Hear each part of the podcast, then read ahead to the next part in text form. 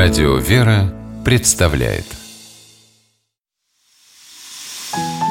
Прообразы. Святые в литературе.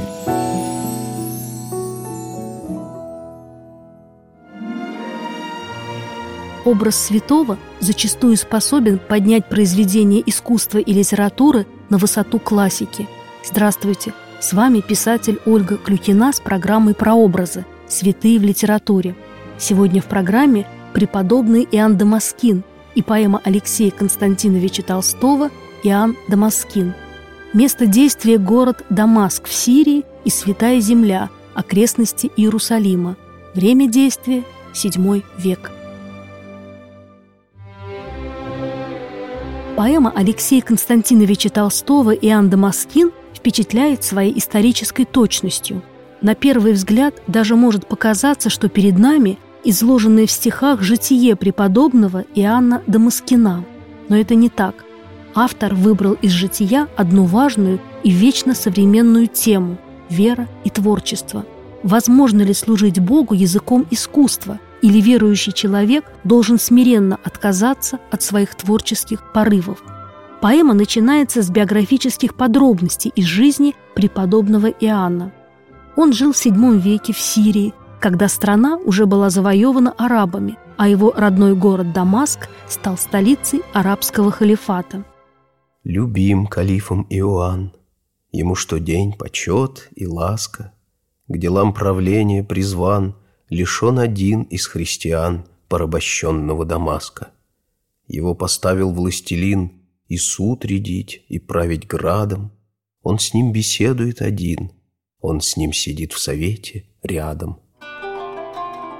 Именно так все и было. И дед и Анна, и его отец, и он сам, все они сирийские христиане, находились на службе у халифа в финансовом ведомстве. За честность в денежных делах и неподкупность Семья пользовалась у арабов большим уважением и почетом, имела достаток. А Иоанн Дамаскин был еще и знаменит по всей Сирии и Византии как защитник икон, писал богословские работы, сочинял церковные гимны. И раздавался уж не раз его красноречивый глаз противу ереси безумной, что на искусство поднялась грозой неистовой и шумной. Упорно с ней боролся он, и от Дамаска до Царьграда был как боец за честь икон и как художество ограда давно известен и почтен. Но всем богатством этого мира Иоанн Дамаскин предпочел монашество.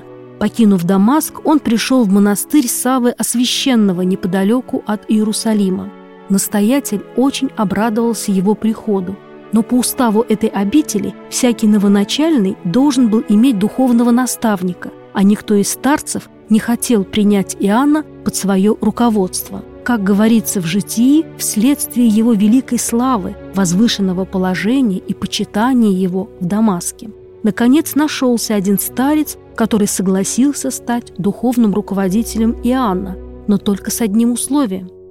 «Коль ты пришел отшельником в пустыню, Умей мечты житейские попрать.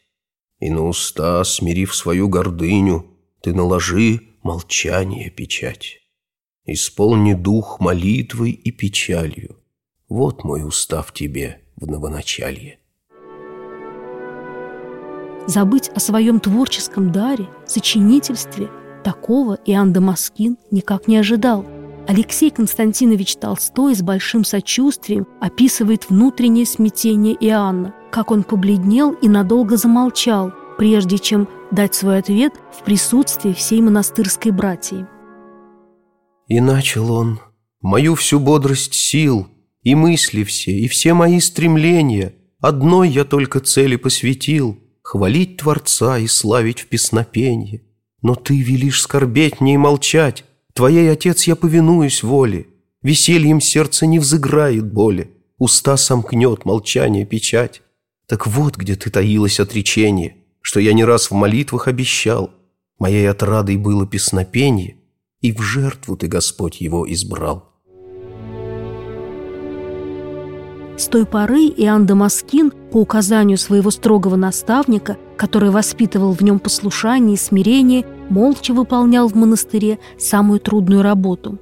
Как-то в обители умер монах, и один из братьев по этому поводу сильно печалился. Он стал упрашивать Иоанна, чтобы тот составил ему в утешение торжественные песнопения на погребение почившего инока.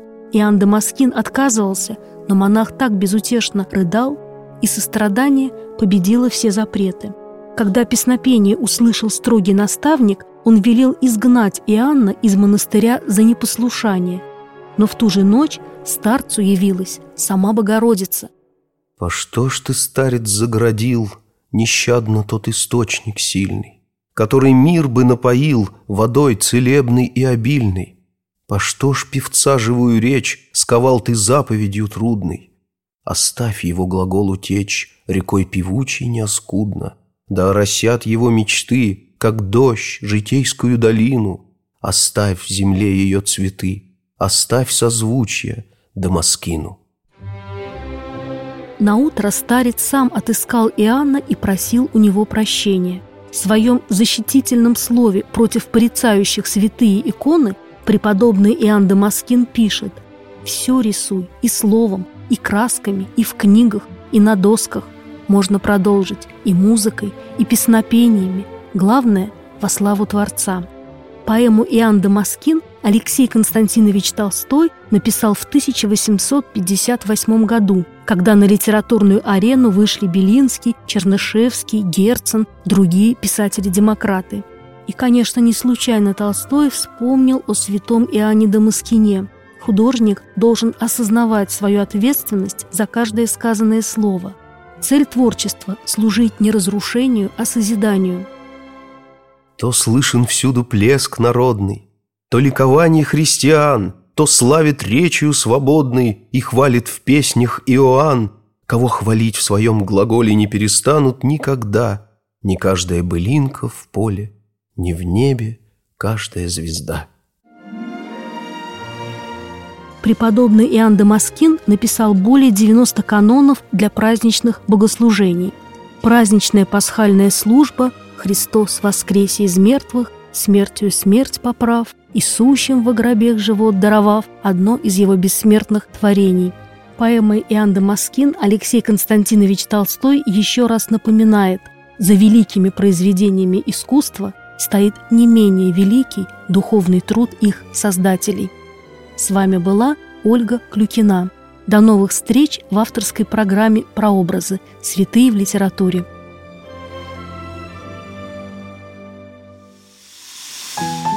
Прообразы. Святые в литературе.